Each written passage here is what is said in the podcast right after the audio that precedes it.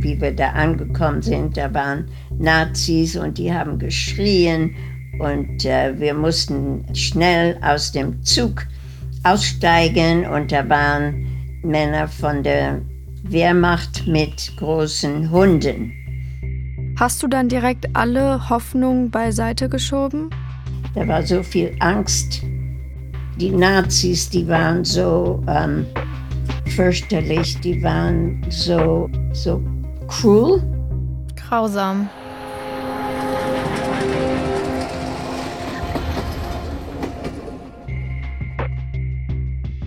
Seit Juni 1943 ist Irene im Lager Westerbork. Ihre Familie verbringt dort acht Monate und hat die Hoffnung aufgegeben. Aber dann kommt ein Päckchen. Kann der Inhalt die Rettung bringen? Die Hasenbergs werden nach Bergen-Belsen deportiert. Ist das der Weg in die Freiheit oder in den Tod? Zeitkapsel. Irene, wie hast du den Holocaust überlebt? Ein Podcast von NDR Info und Funk.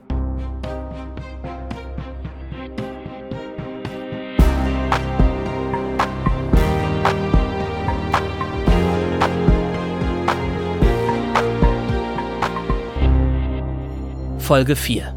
Hoffnung per Post. In der letzten Folge haben Mathilda, Lonneke, Miller und Ida erfahren, dass Irenes Familie in Amsterdam verhaftet und in das Durchgangslager Westerbork deportiert wurde. Dort leben sie in beengten Baracken in ständiger Angst. Jeden Dienstag geht von Westerbork ein Zug nach Osten, in die Vernichtungslager der Nationalsozialisten. Von dort kehrt fast niemand zurück.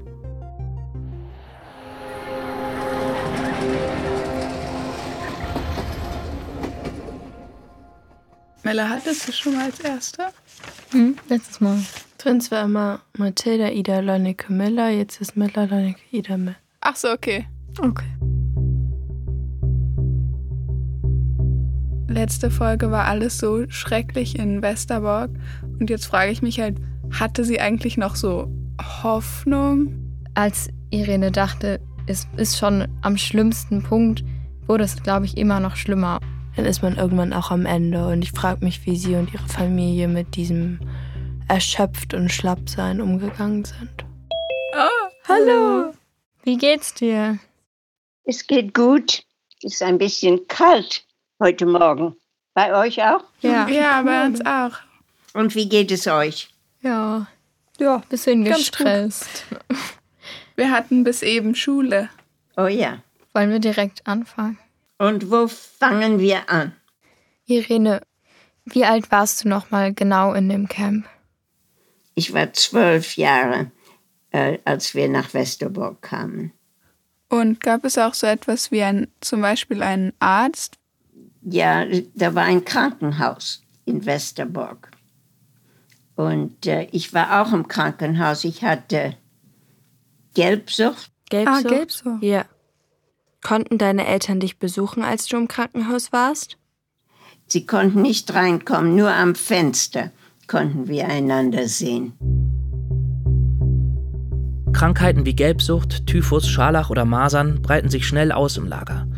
Die Infizierten werden ins Krankenhaus verlegt. Das ist ein riesiger Komplex aus einzelnen Baracken, geleitet von einem jüdischen Arzt, der selbst Gefangener in Westerbork ist, genau wie die anderen Ärzte und Krankenschwestern. Zeitweilig werden in Westerbork etwa 1700 Kranke versorgt. Da waren so viele Menschen in einer Baracke und äh, manche waren sehr krank und manche, die schrien die ganze Zeit. Und da war ich, glaube zwei Wochen im Krankenhaus und das war furchtbar. Oh Gott. Das klingt wirklich schlimm.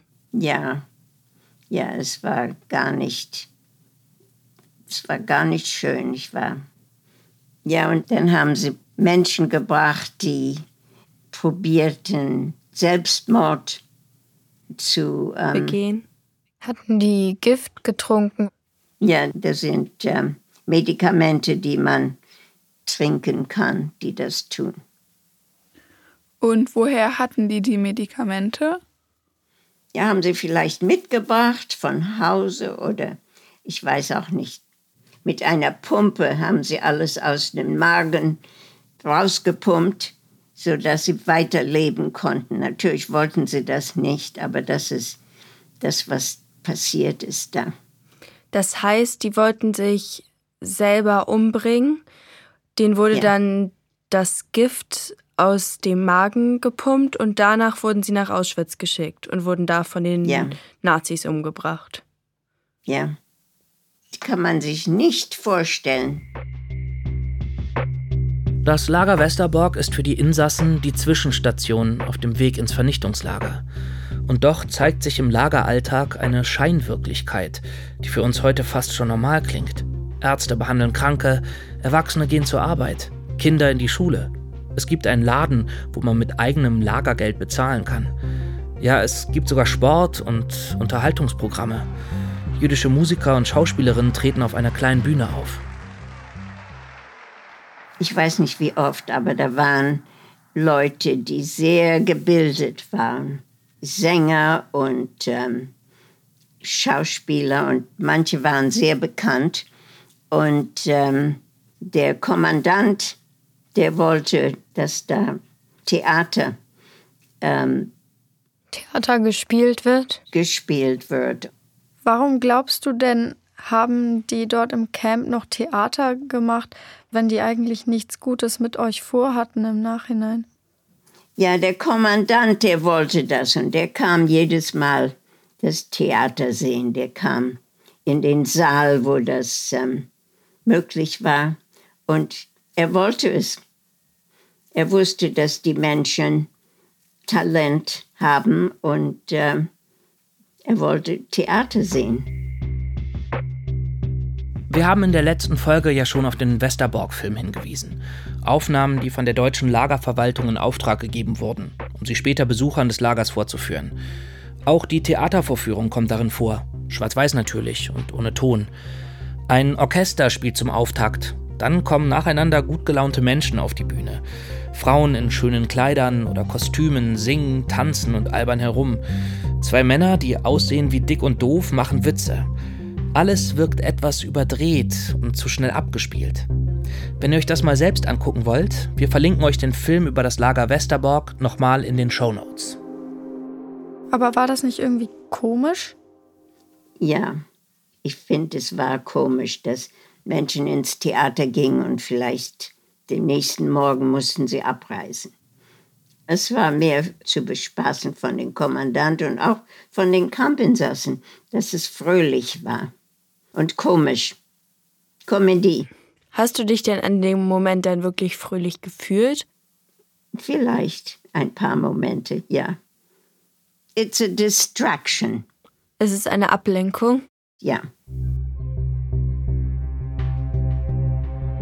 Die scheinbare Normalität hält die Menschen ruhig, damit die Transporte reibungslos ablaufen. Weiterhin fährt jede Woche ein Zug in Richtung Osten. Immer mehr Menschen verschwinden. Irene und die anderen Häftlinge haben Gerüchte gehört, die sie kaum glauben können. Von Lagern, die viel schlimmer sind als Westerborg. Von Gaskammern, in denen die Juden umgebracht werden. Die genauen Pläne der nationalsozialistischen Regierung kennen sie natürlich nicht. Der Massenmord wird im Geheimen beschlossen. Es gibt nur wenige Tondokumente dazu. Es soll zwischen uns ausgesprochen sein und trotzdem werden wir nicht in der Öffentlichkeit nie darüber reden. Ich meine die Judenevakuierung, die Ausrottung des jüdischen Volkes.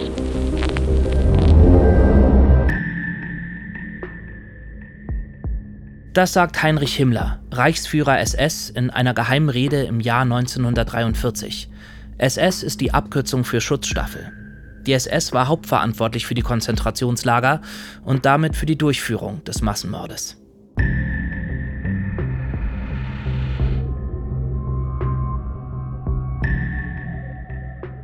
Hattet ihr denn die Hoffnung schon aufgegeben, dass es noch eine Rettung gibt?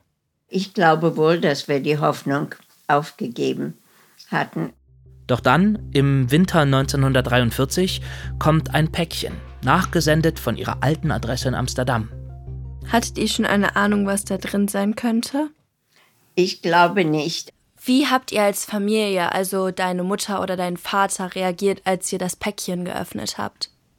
Na, die waren sehr froh. Ich glaube nicht, dass es irgendwas anderes in der Post kommen könnte, das uns mehr glücklich machte als diese Pässe. Denn das war der Inhalt des Päckchens. Ecuadorianische Papiere.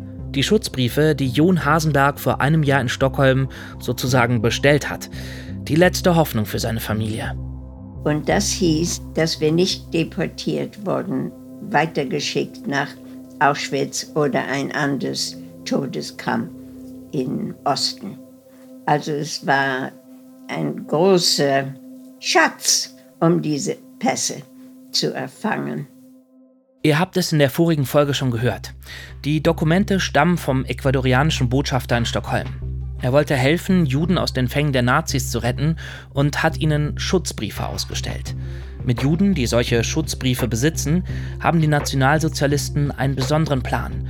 Sie wollen sie gegen Deutsche tauschen, die im Ausland leben. Oder auch gegen Geld. Die ecuadorianischen Schutzbriefe geben den Hasenbergs also neue Hoffnung auf Rettung. Ihre Namen landen nicht auf einer Liste für die Vernichtungslager, sondern auf der sogenannten Südamerika-Liste. Das war die einzige Zeit, dass ich mich erinnere, dass meine Eltern gelacht haben. Das waren sie so glücklich. Und ich denke immer, das war ein, äh, ein Miracle, dass die Pässe nachgeschickt sind. Denn wir haben nie Post von unserer Adresse geschickt bekommen. Nicht ein einzelnes Mal. Und da kam das Päckchen mit den Pässen. Und das, ich, ich verstehe es heute noch nicht.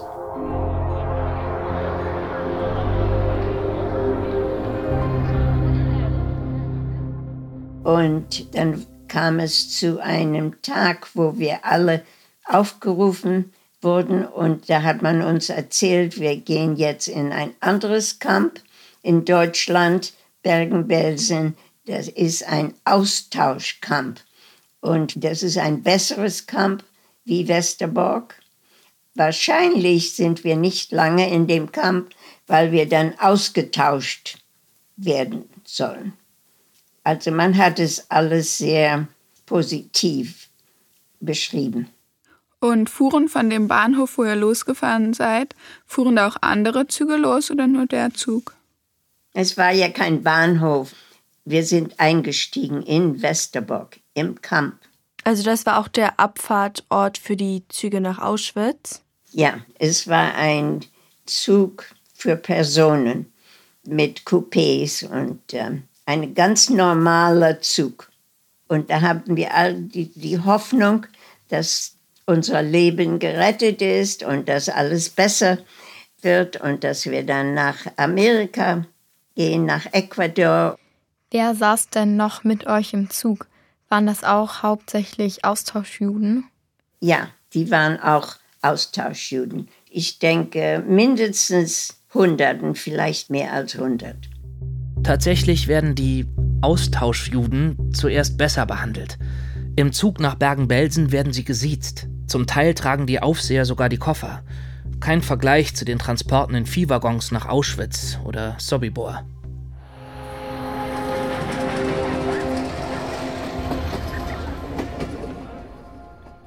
Und würdest du sagen, ihr wart aufgeregt auf das neue Camp? Wir hatten viel Hoffnung die Nacht von der Reise nach Bergen-Belsen, da waren wir in einem Abteil in dem Zug und da waren wir mit Freunden von meinen Eltern. Und ähm, ja, da wurde viel gelacht und äh, Witze erzählt. Erinnerst du vielleicht, was das für Witze waren?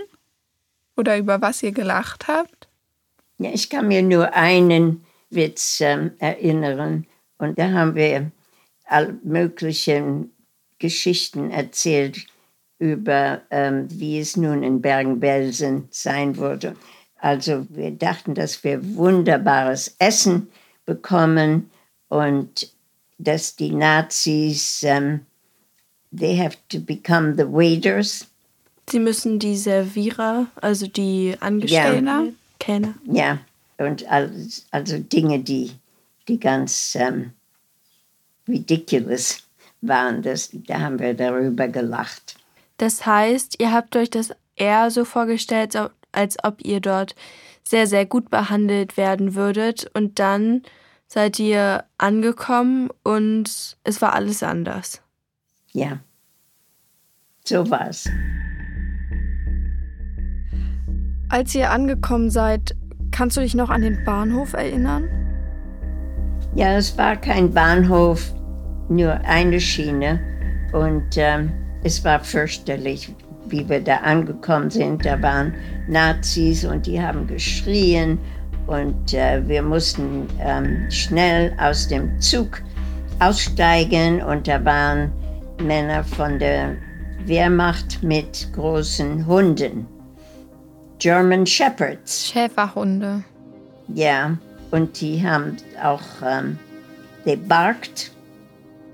Sie haben gebellt. Ja, und die sahen aus, als ob sie uns ähm, angreifen wollten und dass wir dann gebissen wurden. Also es war alles sehr angstbewegend und da mussten wir schnell raus und wir waren, ich glaube, vielleicht ähm, ein oder zwei Kilometer vom Camp. Da mussten wir laufen mit all die Sachen, die wir mit uns brachten. Und da lauften wir durch einen Wald und die Nazis haben uns dann getrieben. Und wir mussten schneller und schneller laufen. Da kamen wir dann an die Grenze von dem Camp und da waren Menschen am Stacheldraht und die sahen sehr traurig aus und, und sie waren sehr dünn. Und es war eine dunkle Einladung um in das Camp zu kommen. Alles war grau und man konnte sehen, dass die Menschen sehr leidend waren. Also es war im Februar und das Wetter war sehr kalt. Hast du dann direkt alle Hoffnung beiseite geschoben? Ich kann mich da nicht mehr an erinnern. Ich glaube, da war so viel Angst. Alles andere ist dann verschwunden die Nazis, die waren so ähm, fürchterlich, die, die waren so, ähm, so cruel. Grausam. Grausam.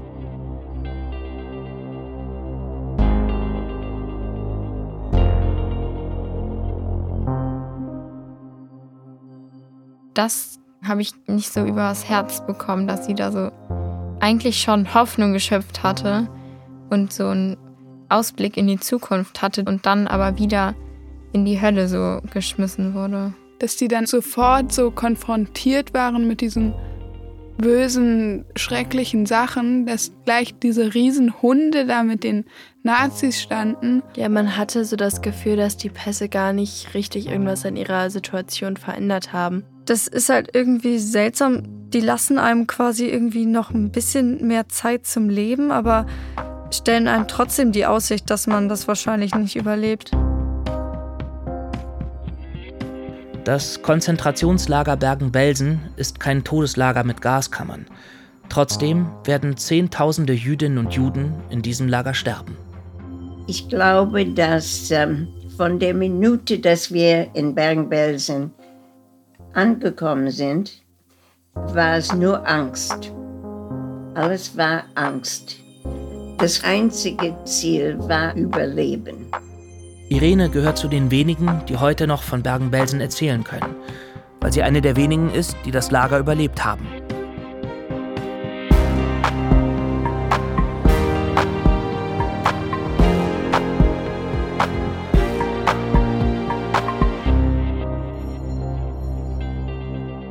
Zeitkapsel.